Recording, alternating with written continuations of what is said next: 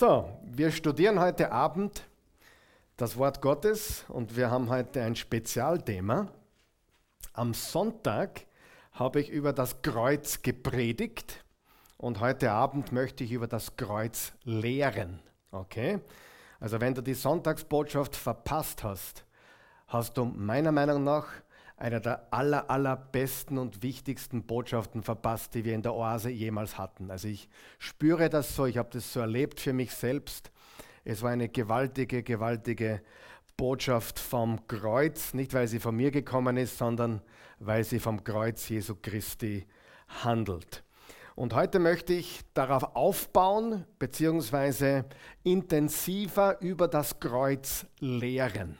Dann am kommenden Freitag, also übermorgen, ist der Karfreitag und da versammeln wir uns online. Wie gesagt, nicht vor Ort, online, nur online versammeln wir uns am Sonntag, Entschuldigung, am Freitag. Und wir werden also als Familie zusammenkommen. Du kannst als Familie zusammenkommen dort, wo du bist. Äh, bitte vorbereiten, das, was du brauchst für das Abendmahl. Brot und auch äh, Wein oder Traubensaft. Das kannst du handhaben, wie du willst. Wir respektieren Menschen, die gerne den Wein haben. Wir respektieren aber auch Menschen, die sagen, nein, ich äh, trinke überhaupt keinen Alkohol und daher ist das für uns Tabu. Also was immer für euch besser ist, Wein oder Traubensaft, vorbereiten für die Menschen, mit denen ihr euch dann versammelt am Freitagabend von 19.30 bis 20.30 Uhr. Wir haben das genau auf eine Stunde äh, bemessen. Also es wird ein kurzer Gottesdienst, eine kurze Versammlung und wie gesagt noch einmal nur online. Bitte am Freitag nicht hierher kommen, sondern wir haben uns entschlossen, dass, dass jeder für sich selbst mit seiner Familie zusammenkommt und dort äh, das Abendmahl feiert. Wenn du keine Familie hast, dann schließ dich zusammen mit ein, zwei Menschen. Vielleicht ladet jemand, lade jemand ein zu dir nach Hause oder wie immer du das möchtest oder komm woanders dazu. Unser Text heute ist Johannes Kapitel 19, Verse 16 bis 42. Das ist ein sehr, sehr kritischer Punkt in der Geschichte äh, der, des Leidensweges Jesu. Ähm, Genesis 3 ist der Punkt, wo der Mensch gesündigt hat. Und nach der Sünde des Menschen im Genesis Kapitel 3 machte Gott eine Garantie. Er hat eine Garantie abgelegt. Und die Garantie lautet, dass er das Problem des menschlichen Zustandes lösen würde. Genau. Das war das Versprechen, das war die Garantie, die Gott abgegeben hat. Im Genesis 3, Vers 15, da steht folgendes. Und Feindschaft setze ich zwischen dir, also der Schlange, und der Frau, zwischen deinem Nachwuchs, also dem, dem Nachwuchs der Schlange, des Bösen, und ihrem Nachwuchs. Das ist natürlich der Messias. Er wird dir den Kopf zertreten und du wirst ihm nach der Ferse schnappen oder an der Ferse stechen, wie einige Übersetzungen sagen. Dieser Vers kommt aus Genesis 3, Vers 15, dem dritten Kapitel der Bibel. Es ist die erste Prophezeiung, es ist die erste Voraussagung auf den Kreuzestod, auf die Erlösung, die der Sohn Gottes bringen würde. Und alles von Genesis 3, alles was passiert ist danach, bringt uns jetzt zum Kreuz. Ganz wichtig. Die Sünde kam, und Gott hat versprochen, Gott hat garantiert, ich werde den menschlichen Zustand, den sündigen Zustand, ich werde das Problem beheben. Ich werde das Problem lösen. Und das ist, was am Kreuz passiert ist. Der menschliche Zustand, der Tod des Menschen wurde am Kreuz, das Problem wurde gelöst. Und der Titel meiner heutigen äh, Bibelstudium-Einheit lautet der hässlichste Moment der Menschheitsgeschichte. Der hässlichste Moment der Menschheitsgeschichte. Jetzt fragen sich viele Leute, vielleicht bist du ein ungläubiger Mensch und bist zu Hause, was ist der hässlichste Moment der Menschheitsgeschichte? Äh, da gibt es tatsächlich einige Listen. Da kann man googeln, da kann man sich ein bisschen schlau machen, was Menschen so denken und glauben. Was ist der hässlichste, der scheußlichste Moment der Menschheitsgeschichte? Viele haben auf dieser Liste den Holocaust. Ist nachvollziehbar, kann man absolut verstehen. Manche haben auch 9-11, also den 11. September 2001 auf ihrer Liste. Wieder andere haben die Atombombe von Hiroshima und Nagasaki auf der Liste der schlimmsten oder hässlichsten Momente der Menschheitsgeschichte. Und interessant, wenn man sich diese Listen anschaut, kommt man drauf, dass äh, viele der Dinge, wo die Menschen auf der Liste haben, eher in der jüngeren Geschichte zu finden sind. Ich glaube, das liegt daran, dass wir halt die Geschichte davor nicht so im Auge haben. Aber wenn wir uns anschauen, die Zerstörung Jerusalems 70 nach Christi, das war ein unglaubliches Ereignis, wo der Tempel zerstört wurde, wo Jerusalem niedergebrannt wurde. Das war eine ganz hässliche Geschichte. Also in der Antike sind viele schreckliche Dinge passiert.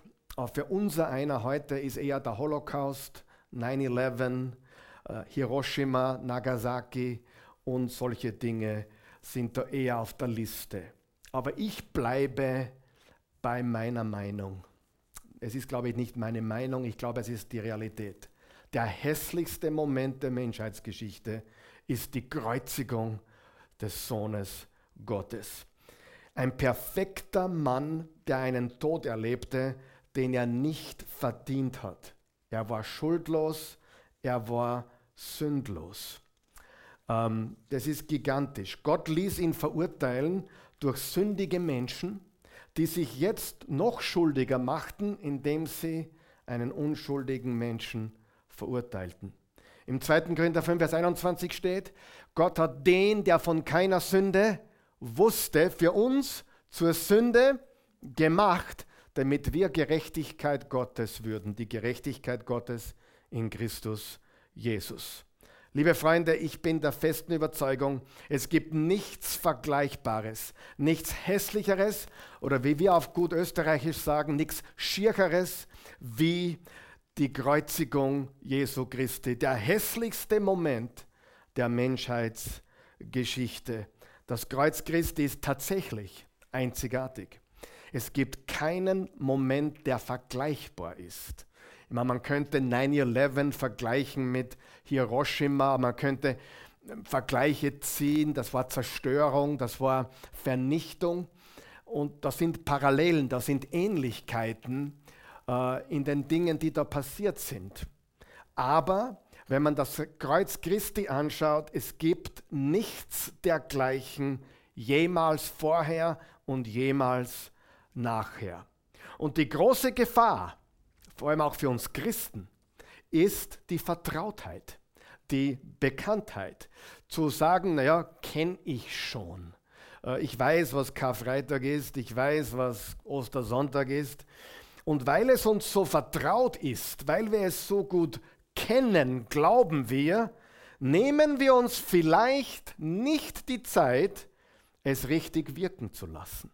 Und das möchte ich heute tun. Ich möchte das Kreuz heute lehren und wirken lassen auf uns. Es sollte uns mit Erstaunen erfüllen. Gott wurde Mensch, nahm unseren Platz ein in dem Moment, wo wir uns daran gewöhnen, wo wir sagen, okay, das kenne ich schon, weiß ich eh, es als selbstverständlich hinnehmen, ist der Moment, wo wir nicht mehr erkennen, in welchem Verhältnis wir zum allmächtigen Gott stehen.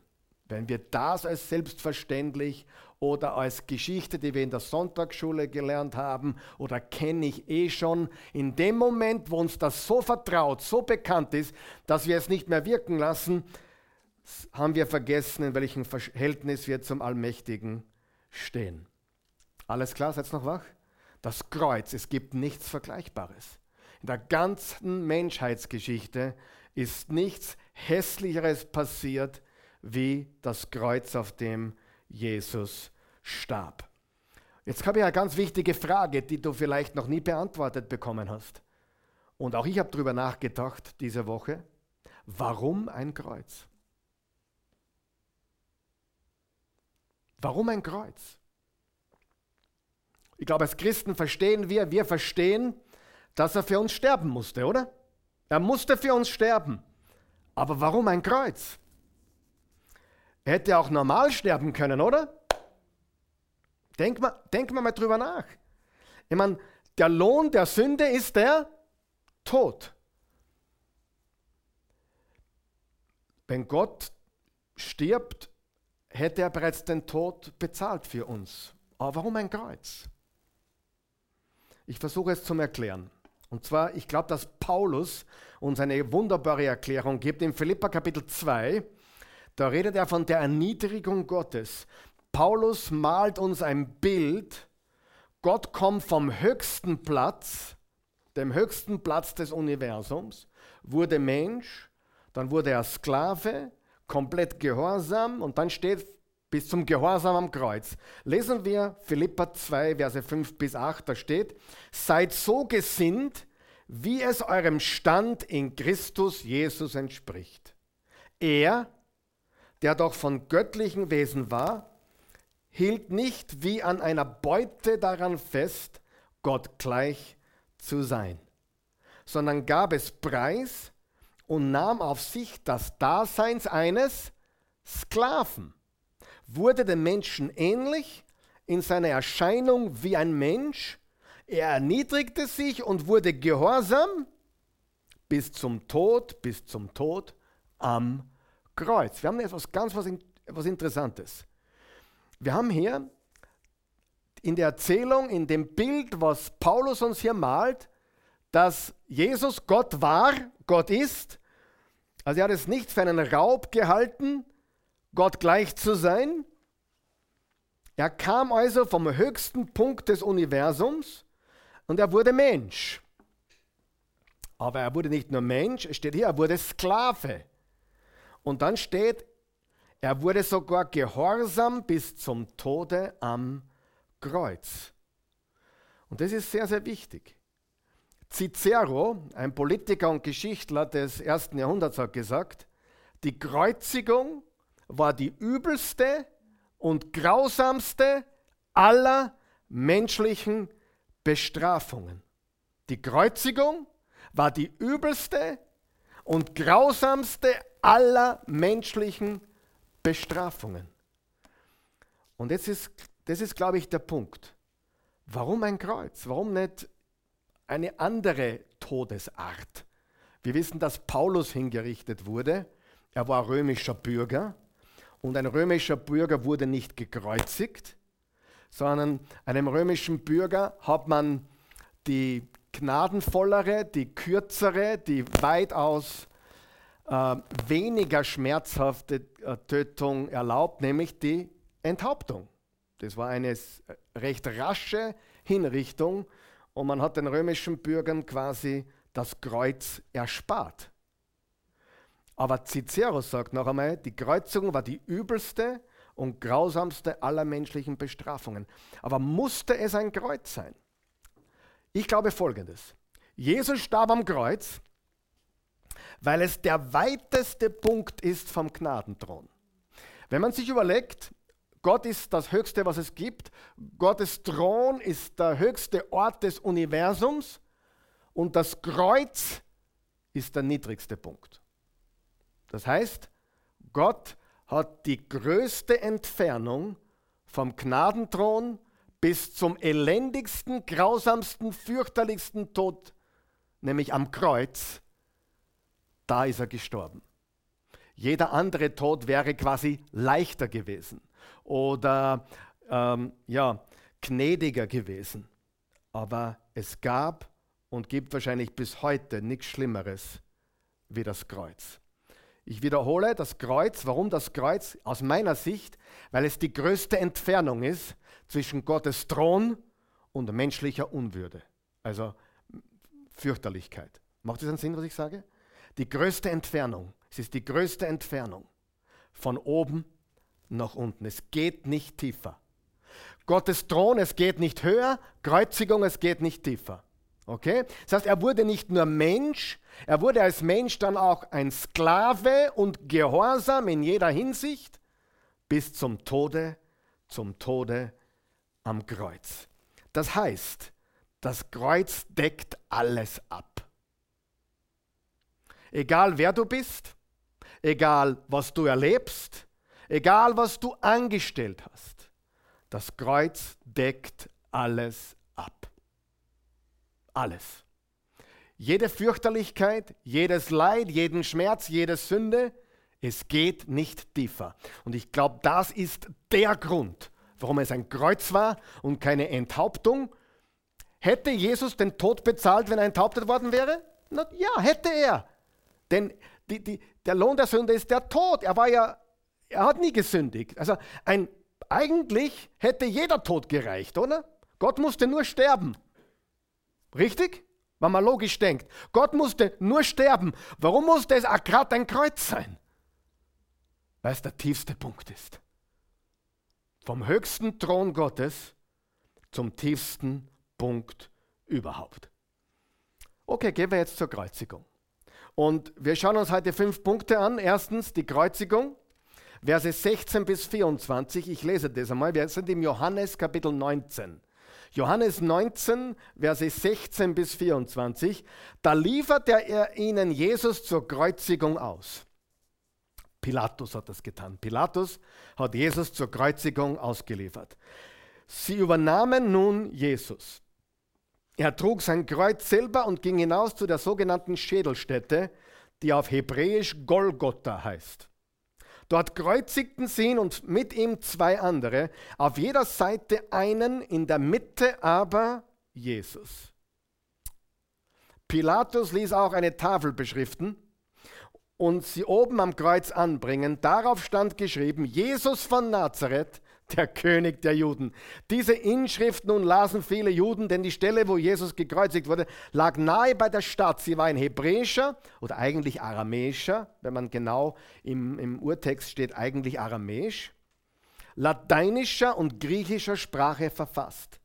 Da sagten die hohen Priester der Juden zu Pilatus, schreibe nicht der König der Juden, sondern dass er gesagt hat, ich bin der König der Juden, dass er es behauptet hat. Pilatus antwortete, was ich geschrieben habe, das habe ich geschrieben. Das war das Mutigste, was er gesagt hat überall, sonst war er ein Feigling. Ja? Ein richtiger Feigling, ein schwacher Charakter, der Typ. Ich meine, wie tief musst du sein, wenn du weißt, der ist unschuldig und du lässt einfach aufgrund von Politik, lässt du ihn sausen. Aber da hat er zumindest, der hat, die, der hat nämlich die Juden so gehasst. Und darum hat er gesagt, ja, was ich geschrieben habe, habe ich geschrieben. Nachdem nun die Soldaten Jesus gekreuzigt hatten, nahmen sie seine Kleider und machten vier Teile daraus, für jeden Soldaten einen Teil, dazu das Untergewand. Das Untergewand aber war ohne Naht, von oben an am Stück gewoben. Da sagten sie zueinander, wir wollen es nicht zerreißen, sondern darum losen, wem es gehören soll. So soll die Schrift in Erfüllung gehen, die sagt, sie haben meine Kleider unter sich verteilt, und über mein Gewand haben sie das Los geworfen. Das also taten die Soldaten. Übrigens, ich werde rechtzeitig fertig sein heute Abend, aber das, was wir heute besprechen, ich könnte bis Mitternacht reden. Das ist eine Fünf-Stunden-Predigt. Ja? Abs absolut, überhaupt kein Thema. So, wenn Johannes das Evangelium schreibt, schreibt er nur, sie kreuzigten ihn. Warum schreibt er nicht mehr? Warum keine Details? Weil die damaligen Leser keine Details brauchten. Jeder wusste, jeder sah, jeder hörte schon einmal eine Kreuzigung. Zigtausende Menschen wurden von Rom am Kreuz hingerichtet. Also, äh, wenn ich sage, ich hatte einen Reifenplatzer, brauche ich dir nicht erklären, was das ist, oder? Ich muss dir nicht fünf Minuten erklären, was ein Reifenplatzer ist. Warum? Weil jeder schon einen gehabt hat, oder? Und wenn Johannes sagt, sie führten ihn aus und kreuzigten ihn, war für jeden sofort klar, was das alles bedeutet. seine Leser kennen alle Details einer Kreuzigung. Aber lass uns darüber reden, weil wir eben, oder viele von uns nicht die Details kennen. Aber es hat grundsätzlich begonnen mit einer Auspeitschung, mit einer Auspeitschung, mit einer Geißelung, die den Mann, den Hingerichteten bereits an den Rande des Todes gebracht hat. In vielen Fällen bereits an den Rande des Todes. Dann haben sie ihm den Querbalken, die haben nicht das ganze Kreuz hinaufgetragen, sondern nur den Querbalken haben sie ihm übergeben und ihn gezwungen, ihn hinaufzutragen. Wir wissen, dass Jesus mehrmals unter das Kreuz gefallen ist. Der senkrechte Mast oder Balken, der blieb oben am, am, am, am Berg, am Hügel. Und da war auch ein Loch, wo der dann hineingestellt wurde. Als er angekommen ist oben, wurde der Querbalken in so eine Naht oder so, eben da war so ein Platz, so ein, wo man den Querbalken mit dem Senkrechtbalken verbunden hat. Und dann hat man den Verbrecher ausgestreckt und angenagelt mit Nägel. Wenn ich jetzt Nägel sage, bitte nicht an die Nägel in der Garage denken, die da, da sondern eher, eher an einen Nagel denken, mit dem Eisenbahnschienen befestigt werden. 25 Zentimeter in etwa. Und nicht so wie wir glauben, meistens denken wir ins Handgelenk. Stimmt nicht. Es wurde genau hier zwischen diese beiden Knochen im Handgelenk wurde der Nagel getrieben. Die Handfläche hat keine Knochen, sondern nur Muskeln und Sehnen. Ich bin jetzt kein Doktor, aber ich glaube, das weiß ich. Äh, aber es wurde hier zwischen den Knochen durchgeschlagen. Meistens wurde da bereits die Schulter ausgerenkt, weil er gezogen wurde. Die Füße wurden ein bisschen zur Seite gedreht, also so. Manchmal sieht man auch so Kreuze, wo man, ihr kennt diese Kreuze, weil ein einziger Nagel durch die Ferse getrieben wurde. Die Füße wurden zur Seite gedreht, ein Nagel durch die Fersen getrieben. Blutverlust, immenser Blutverlust, der bereits unten bei der Geiselung begonnen hat, im Fall Jesu durch die Dornenkrone weiterging und dann natürlich auch die, das Hinfallen auf dem Weg nach oben. Gewaltiger Blutverlust, unfassbarer Schmerz, Schock. Augenzeugen berichtet, bei einer Kreuzigung konnte man den Schrei des Gekreuzigten kilometerweit hören. Kilometerweit.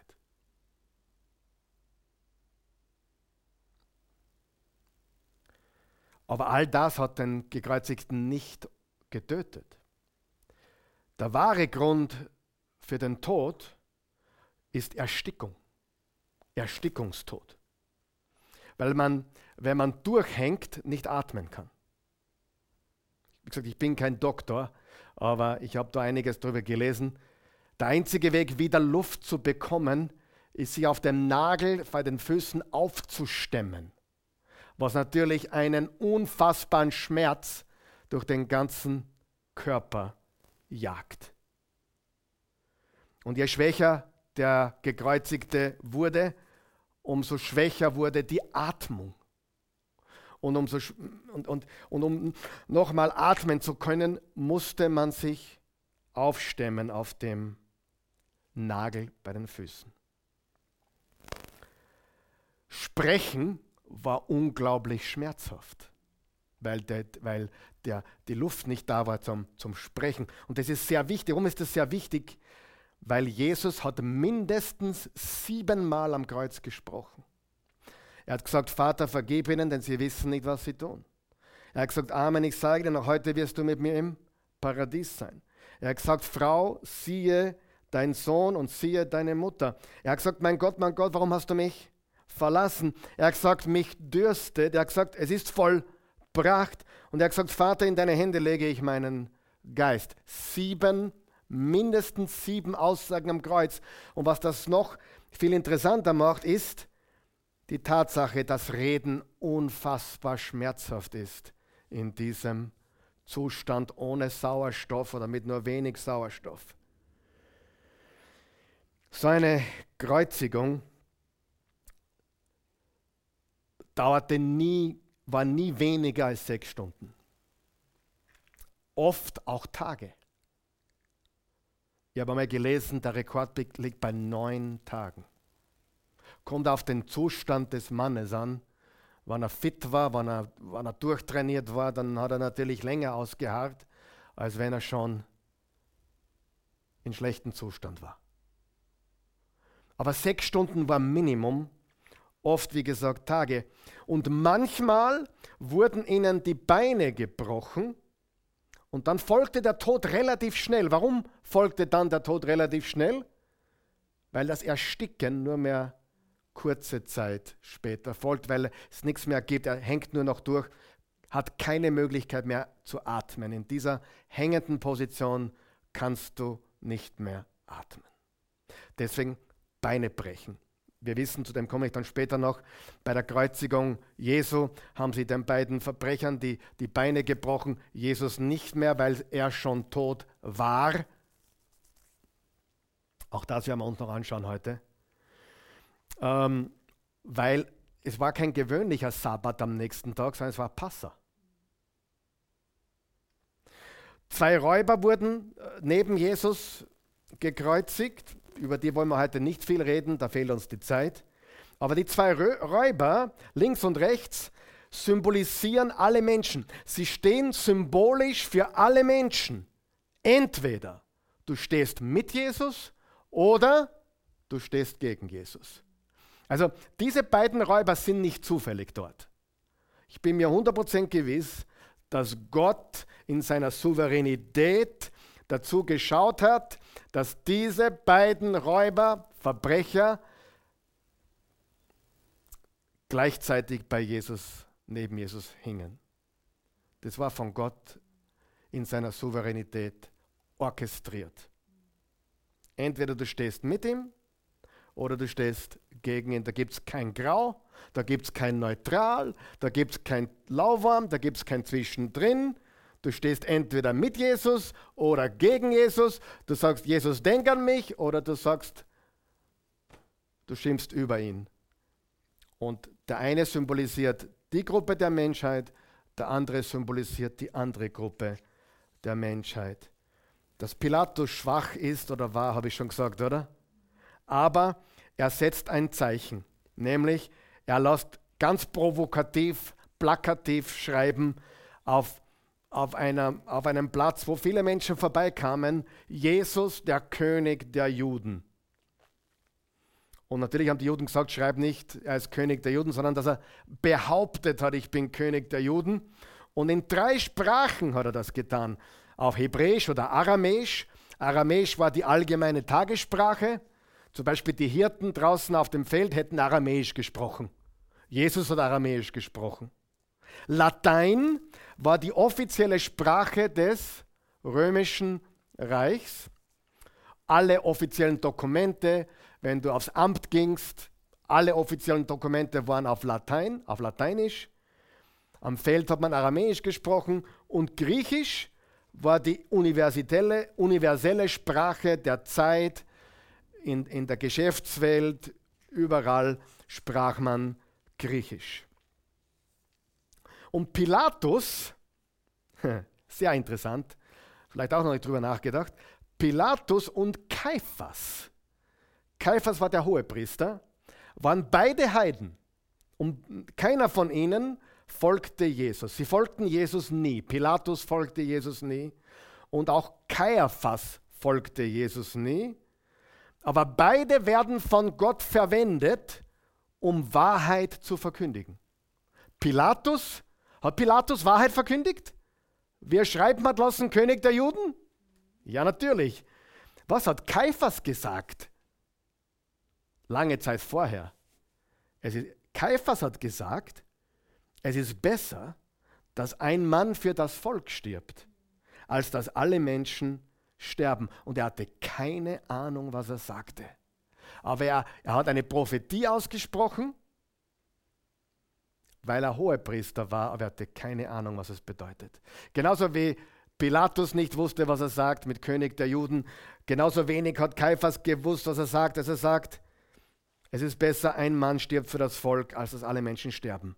Aber Gott hat ahnungslose Heiden, zwei ahnungslose, hochrangige Heiden verwendet, Wahrheit zu verkündigen.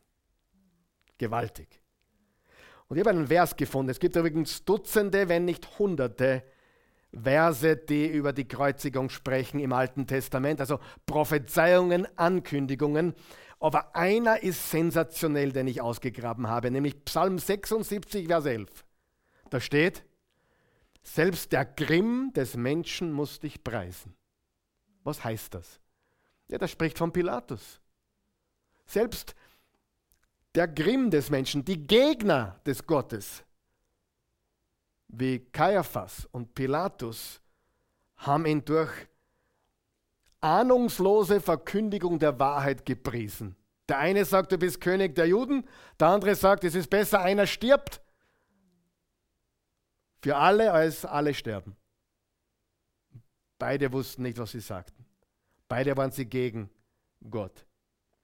Also Pilatus schließt sich hier Kaiaphas an als ahnungsloser Zeuge der Wahrheit. Und die Soldaten? Die Soldaten interessiert vor allem, was für sie rausschaut. Sieh, wenn du als römischer Soldat Kreuzigungsdienst hattest, das muss man genauso pragmatisch sehen. Mein Onkel hat heute Kreuzigungsdienst. Das war gang und gäbe. Das war Daily Business oder regelmäßiges Business. Die Vorteile eines Soldaten, der Kreuzigungsdienst hatte, sie durften sich die persönlichen Dinge des Gekreuzigten behalten. Und wir haben gelesen, zuerst haben sie sich ein Ding geteilt in vier Teile. Und dann haben sie das losgeworfen über ein besonderes Gewand, was Jesus hatte ein besonderes Gewand, was Jesus hatte, haben sie das losgeworfen. Das losgeworfen. Und jedes Detail wurde im Voraus angekündigt. Das kann man übrigens lesen im Psalm 22. Über meine Kleider warfen sie das los. Steht im Psalm 22. Ich glaube, Verse 17 bis 19 irgendwo. Jetzt musst du dir vorstellen, Johannes sieht das alles. Johannes. Habt ihr gewusst, dass Johannes der Einzige ist, der am Kreuz ist von den Männern? Alle anderen waren weg. Judas war schon tot. Judas Leiche ist schon irgendwo gelegen. Die anderen zehn waren zerstreut. Petrus hat irgendwo geheult. Der Einzige, der mit den Frauen beim Kreuz war, war wer? Johannes. Der Schreiber des Johannes Evangeliums.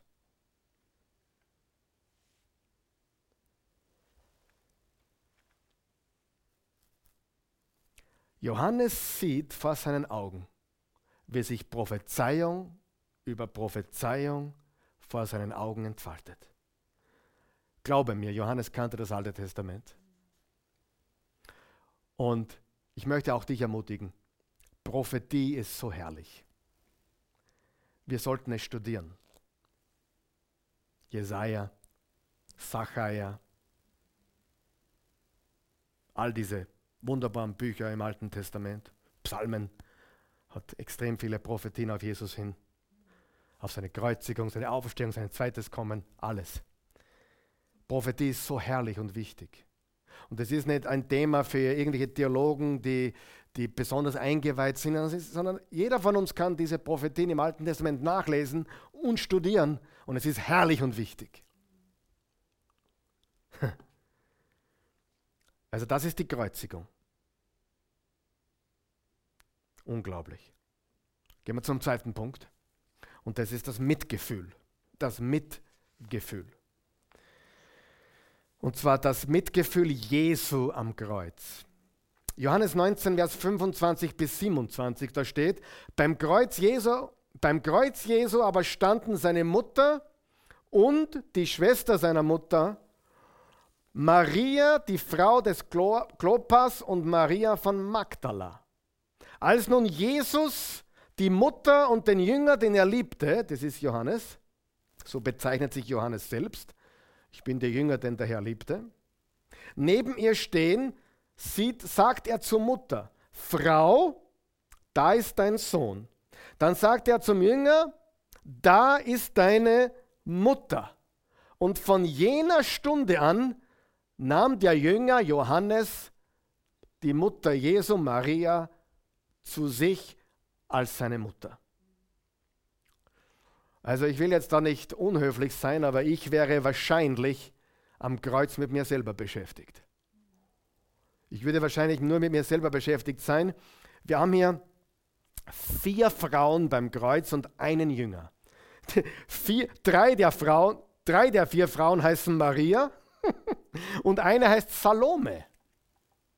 Salome war die Mutter der Donnersöhne, Johannes und Jakobus, die, so die Söhne des Zebedeus.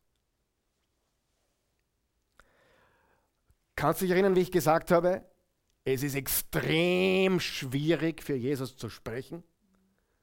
In diesem Zustand, wo du eigentlich einen Erstickungstod erleidest, einen langsamen, aber sicheren Erstickungstod, wo du, um Luft zu holen, dich nochmal aufstemmen musst auf dem Nagel, der vielleicht sogar rostig war, nur neben, Nebengedanke, aber du stemmst dich auf, um noch mehr Luft zu holen, um noch einen Satz zu sprechen.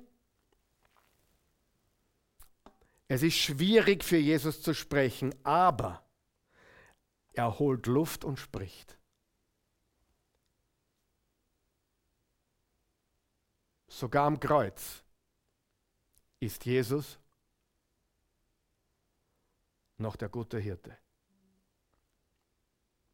Er sorgt für seine Mutter. Josef ist nicht mehr da. Eigentlich ist es so, dass wir seit dem Ereignis, wo Jesus zwölf war im Tempel, wo Jesus verschwunden war und dann haben sie ihn im Tempel gefunden als Zwölfjährigen, sitzend unter den Schriftgelehrten, wo Jesus dann sagte, warum sucht ihr mich? Ich muss nach den Geschäften meines Vaters trachten. Das war, der, das war das letzte Mal, dass man Josef sieht im, im Narrativ in der Erzählung von Jesu Geschichte. Man muss fairerweise sagen, von 12 bis 30 sieht man überhaupt nichts, aber irgendwo dazwischen muss Josef wohl verstorben sein. Da, darum beauftragt er Johannes, seinen besten Freund, mit dem er auch verwandt gewesen ist in einer gewissen Weise.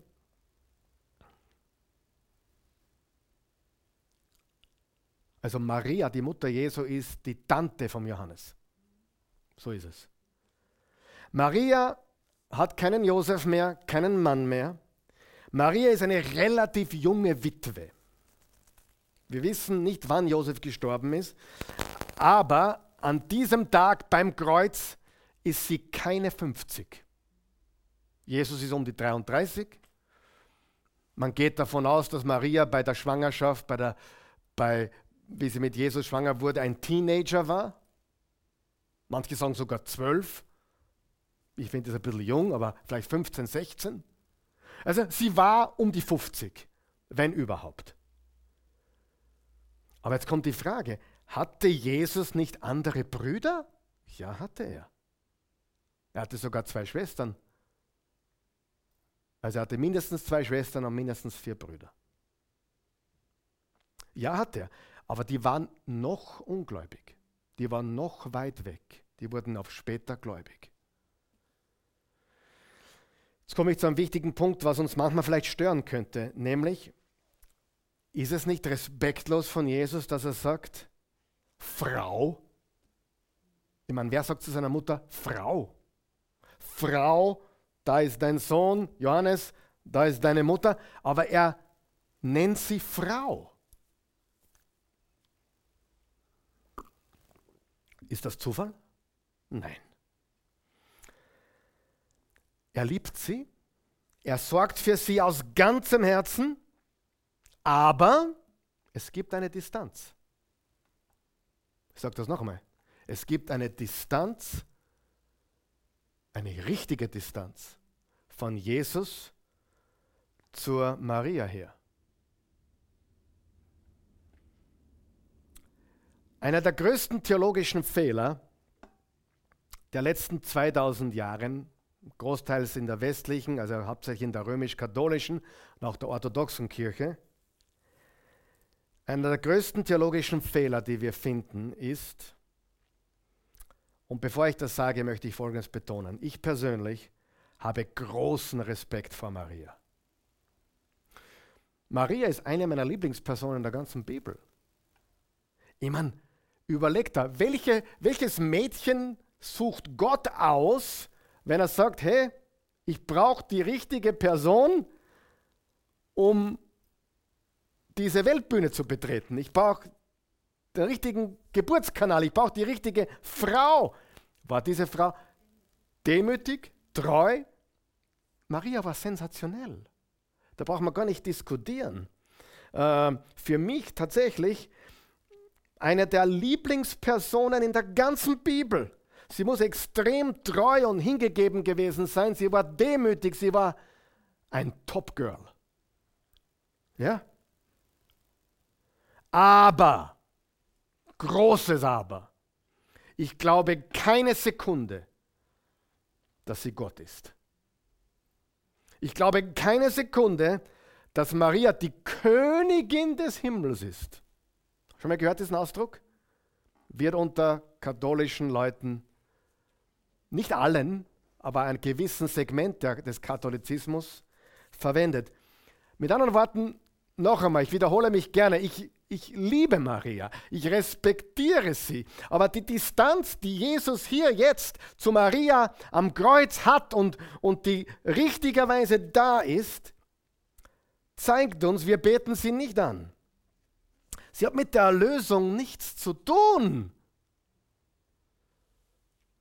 Na okay, sie, hat, sie, hat, sie war die Jungfrau, durch die er auf die Welt kam, aber sie stand beim Kreuz nicht als Miterlöserin, sondern als eine Frau, die genauso diesen Opfertod brauchte, wie jede Frau in diesem Raum, jede Frau zu Hause und jeder Mann und jeder hier und jeder Mann zu Hause. Was man dann wirklich in, in, in, in, in Gucker ausgekaut hat, war, ich habe das Wort Miterlöserin gegoogelt. Maria Miterlöserin, das gibt es tatsächlich, das kannst du googeln. Das ist ein Begriff in Teilen der römisch-katholischen Kirche. In Teilen der römisch-katholischen Kirche verwendet der Ausdruck lateinisch co-redemptrix. Co Redemptrix, lateinisch. Bedeutet so viel wie Co-Erlöserin. Also quasi, Jesus und Maria haben uns gemeinsam erlöst. Nichts könnte weiter von der Wahrheit sein. Maria brauchte genauso Erlösung.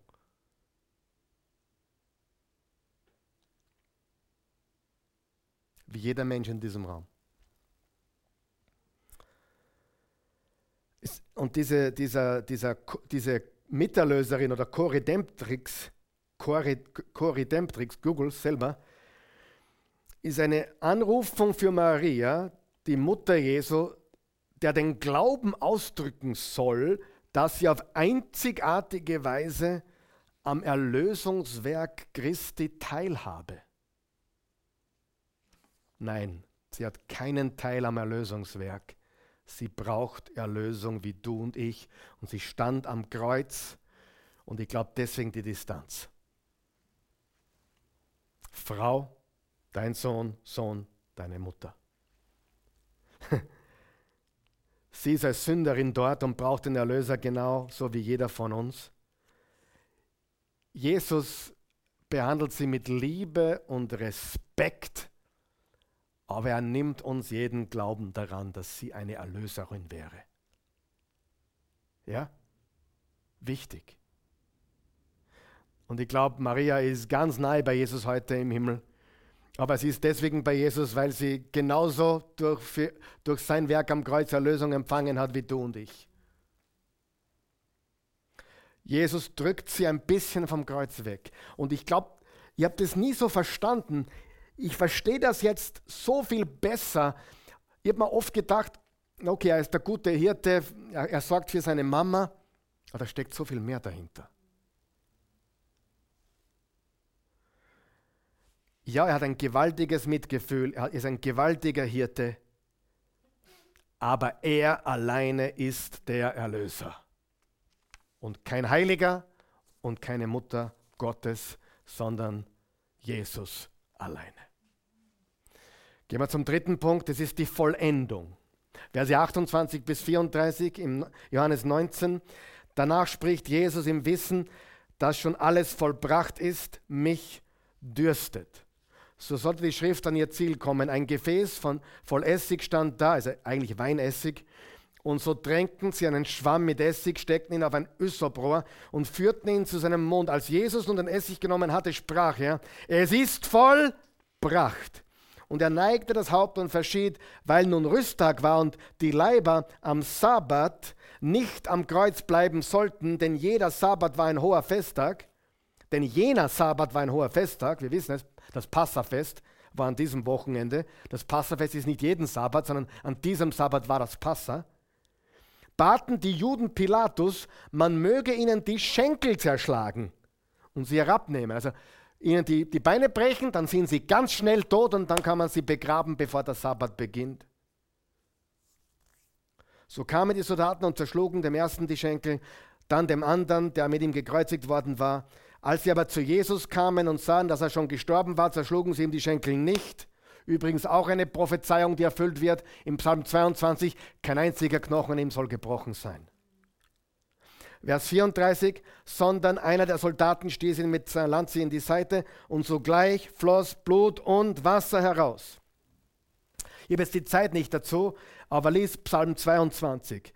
Lies Psalm 22, vor allem Vers 2, mein Gott, mein Gott, warum hast du mich verlassen? Lies Vers 9, lies Verse 17 bis 19.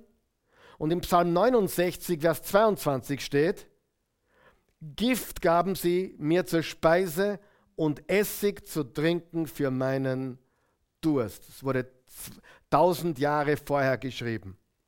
Jetzt kommt die berechtigte Frage. In einem der anderen Evangelien hat er ja einmal den Wein abgelehnt. Stimmt. Er hat zum, am Anfang seiner Kreuzigung abgelehnt. Der, dieser Wein, Essig oder was immer das war, hatte auch eine Art Betäubungsmittel drinnen. Und Jesus hat sich geweigert, dieses Betäubungsmittel, äh, diesen, was dem Gekreuzigten das Ganze leichter, leichter unter Anführungszeichen machen sollte, zu nehmen. Aber jetzt, jetzt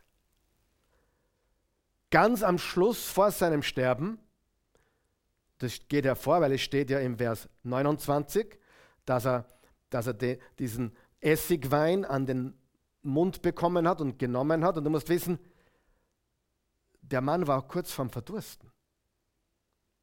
Jetzt hat er keine Luft und er ist komplett dehydriert. Aber er hat noch was zum Sagen. Er hat noch was zum Sagen. Und zwar, es ist vollbracht. Und in deine Hände entgebe ich meinen Geist. Und deswegen nimmt er jetzt. Er nimmt, seine Lippen müssen ausgetrocknet gewesen sein, seine Zunge geschwollen.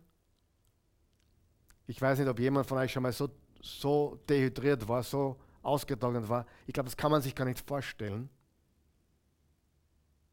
Also ich kann mir keinen halben Tag vorstellen ohne Wasser, geschweige denn länger. Also das, Schrecklichste, was ich mir vorstelle, ist, dass wenn ich wo eingesperrt bin und ich, habe, ich komme zu kein Wasser. Ich meine, ohne Essen, das geht ein paar Tage, ja. Aber ohne Wasser, Jesus war komplett dehydriert, er war komplett trocken, aber er hatte noch was zum Sagen und er nahm jetzt am Ende, nahm er von diesem Wein, Essig. Das war billiger Essigwein. Das war das, was die, die Soldaten getrunken haben. Es war ja heiß, es war ja, es war ja nicht so, dass es, es war in der Sonne. Und er sagt im Vers 30, es ist vollbracht. In der griechischen Bibel ein Wort. Wie heißt das Wort? Tetelestai. Tetelestai. Tetelestai.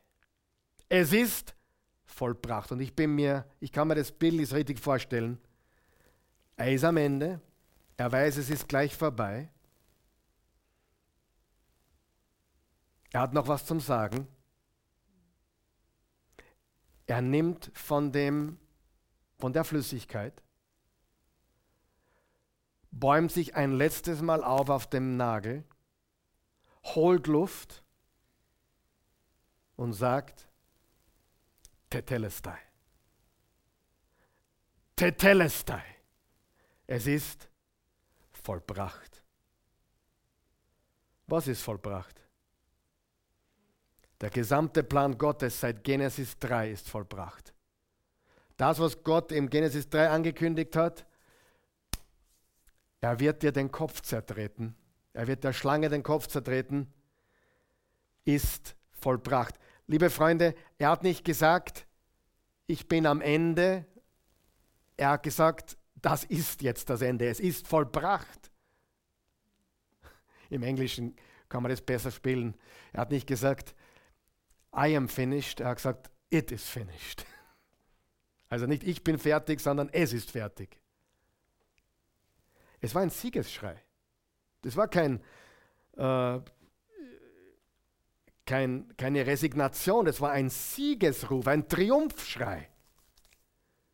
Jetzt gibt Tetelestai. Jetzt gibt es wieder einen Weg für die Menschen, mit Gott in Verbindung zu kommen. Das Opfer ist vollbracht.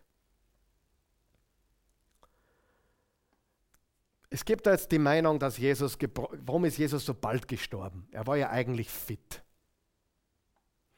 Und manche sagen, ich habe das früher auch einmal gepredigt oder gesagt, bin mir aber nicht mehr so sicher.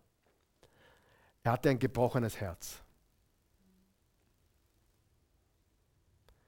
Ich würde heute eher sagen, er war in Kontrolle über alles und er hat seinen Körper einfach verlassen. Kann man darüber nachdenken. Er entließ seinen Geist.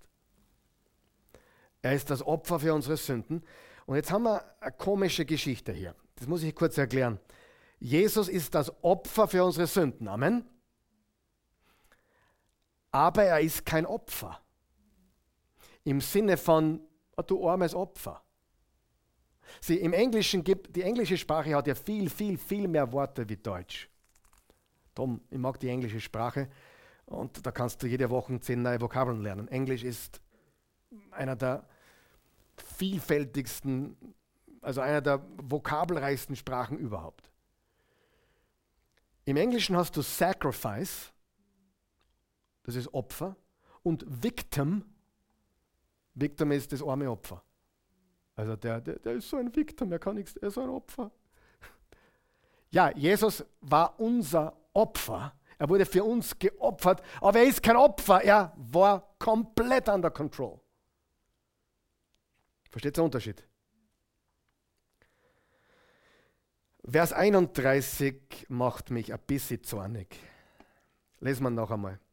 Weil nun Rüsttag war das war der Tag vom Sabbat. Und die Leiber am Sabbat nicht am Kreuz bleiben sollten, denn jeder Sab jener Sabbat war ein hoher Festtag, baten die Juden Pilatus, man möge ihnen die Schenkel schlagen und sie herabnehmen. Weißt du, warum das mich das, das zornig macht? Sie wollten den Tod beschleunigen, aber nicht aus Mitgefühl. Das hat nichts mit Mitgefühl zu tun. Das hat mit hey Pilatus, wir haben noch ein paar Termine. Und es schwingt noch was mit. Ihnen waren die, ihnen war, waren die rituellen Details so wichtig. Sie, die Hohepriester, die, die Pharisäer, an den, an, den, de, an den rituellen Details halten wir fest. Vergiss, die, vergiss die Leiter am Kreuz, aber an unseren rituellen Details halten wir fest. Vers 32 nochmal. So kamen die Soldaten und zerschlugen dem ersten die Schenkel, dann dem anderen, der mit ihm gekreuzigt worden war. Als sie aber zu Jesus kamen und sahen, dass er schon gestorben war, zerschlugen sie ihm die Schenkel nicht. Jetzt pass auf, pass auf. Sondern einer der Soldaten stieß ihn mit seiner Lanze in die Seite. Und sogleich floss Blut und Wasser heraus. Auch das kann man medizinisch erklären. Aber aber was könnte das Blut und Wasser noch bedeuten? Du musst dir vorstellen, Johannes, Johannes steht hier am Fuße des Kreuzes und, er kennt die Schrift, er kennt die Bibel und er sieht eine Prophezeiung nach der anderen sich erfüllen. Hey, das habe ich schon gelesen. Jetzt passiert das boah, jetzt teilen sie seine Kleider, jetzt nimmt er den Essig. Jedes Detail.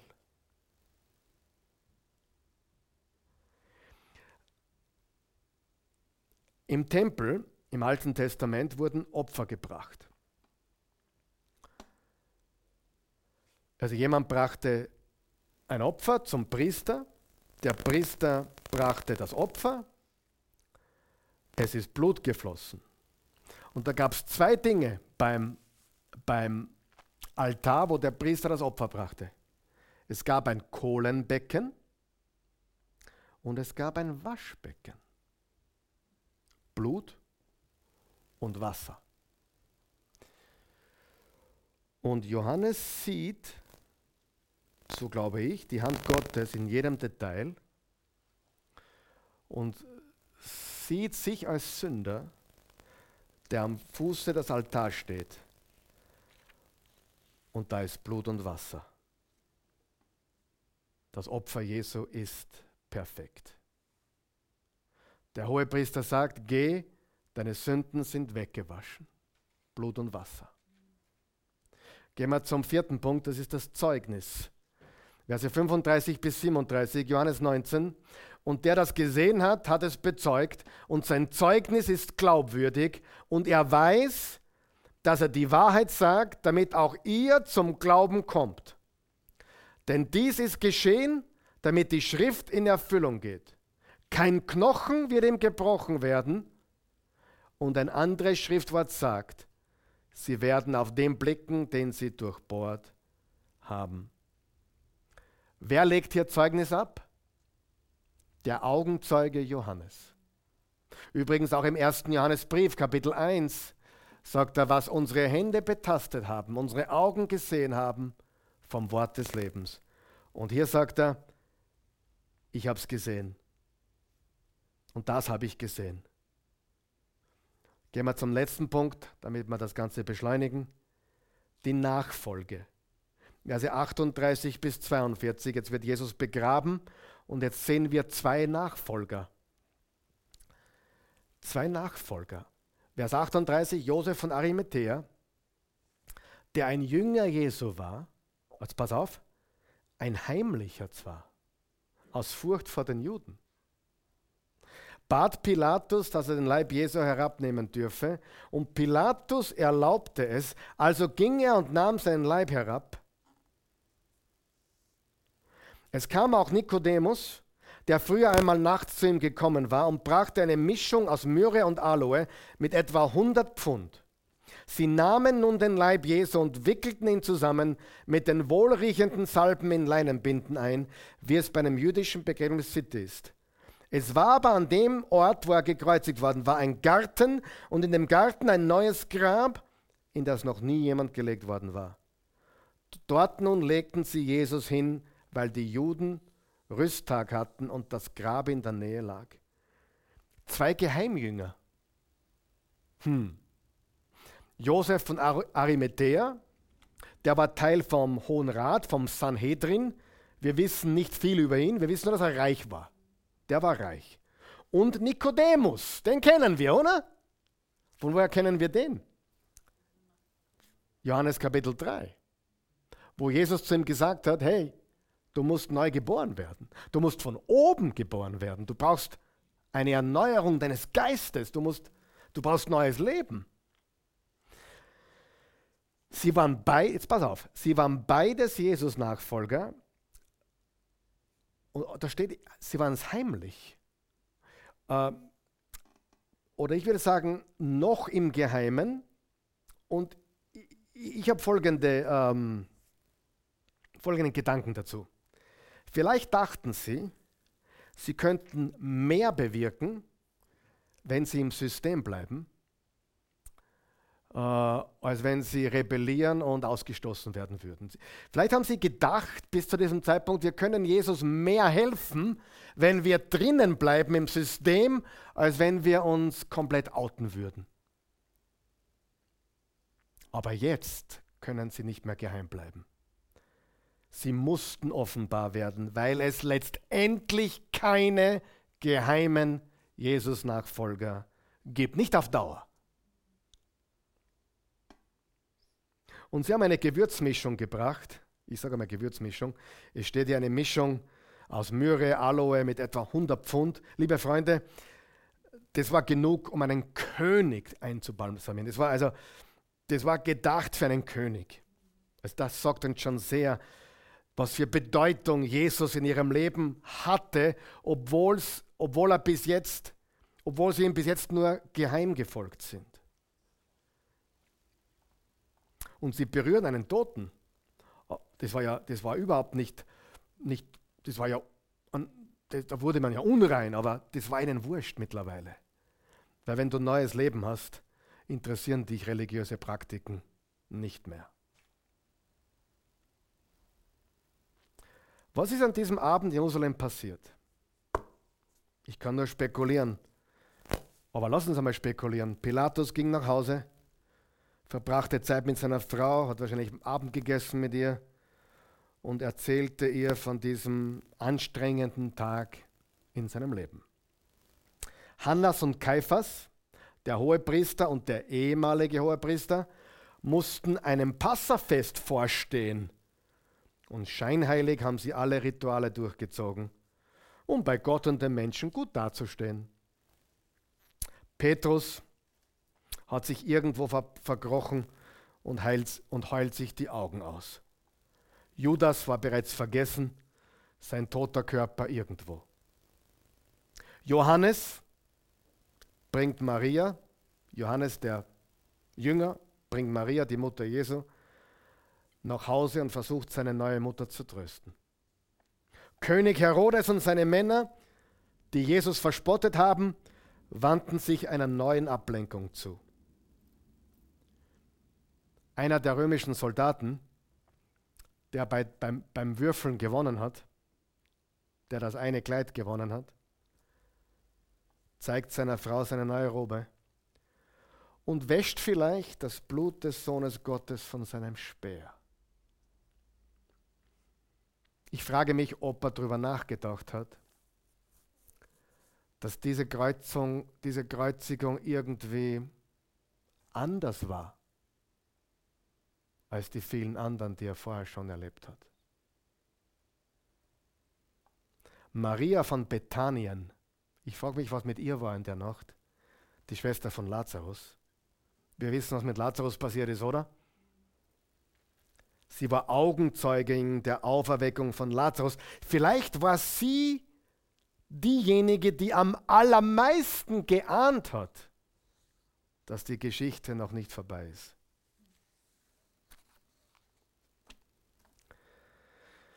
2000 Jahre später, das Gefährlichste, was du tun kannst, was ich tun kann, was wir tun können, ist, die Geschichte hören und sie als, ja, einmal im Jahr denken wir dran, gewöhnlich. Und die Geschichte hören und weitermachen wie bisher, weitermachen wie immer. Oder wenn du zuschaust und noch nicht glaubst, zu sagen, okay, ich mache trotzdem weiter wie immer. Das wäre das Gefährlichste, was du tun kannst. Sieh, wir haben gesagt, Jesus wurde flankiert links und rechts von einem Räuber, einem Schwerverbrecher. Einer bekehrte sich zu Jesus und einer fluchte Jesus. Und diese beiden Räuber symbolisieren alle Menschen der Welt. Da gibt es kein Neutral. Bitte hör mir zu. Du kannst nicht neutral sein, was Jesus betrifft. Da gibt es kein Grau, da gibt es kein Lau.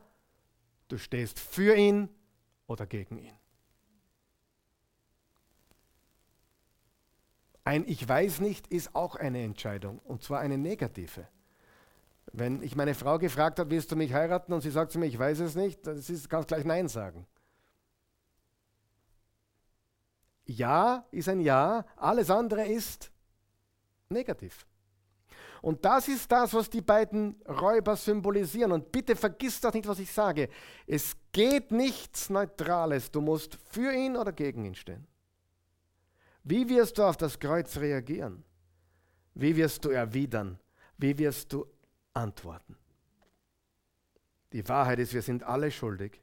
Alle. Du bist schuldig, ich bin schuldig, wir sind alle schuldig. Wir haben alle gegen einen vollkommenen Gott rebelliert. Und das Kreuz ist der hässlichste Moment in der Menschheitsgeschichte.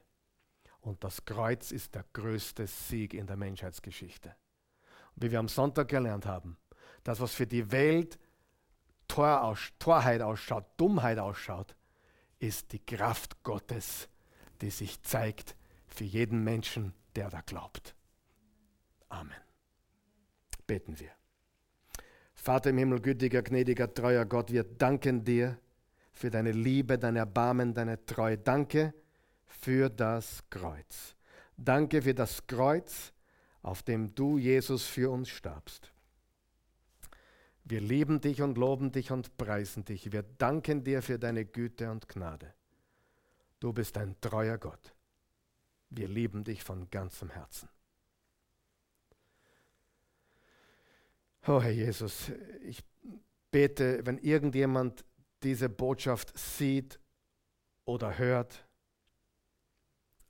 der dich noch nicht kennt der irgendwo die Entscheidung für dich noch nicht getroffen hat. Entweder gegen dich ist und es auch weiß oder auch neutral ist und keine Entscheidung treffen will. So bitte ich dich, öffne diesem Menschen die Augen. Wir stehen für dich oder gegen dich. Bitte Jesus.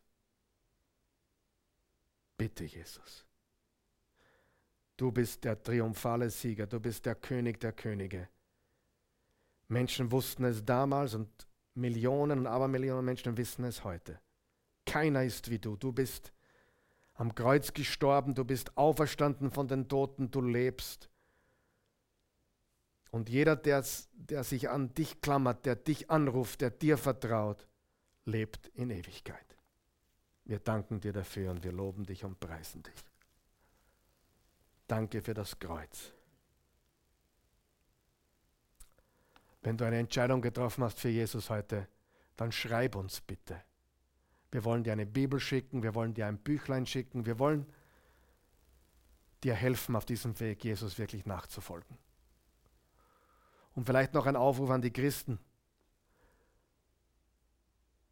Bist du jemand, der pro Jesus ist oder folgst du ihm auch wirklich nach? Vielleicht wirst du heute ein richtiger Jesus-Nachfolger. Es ist unser Gebet. Wir preisen dich, Jesus. Amen. Amen.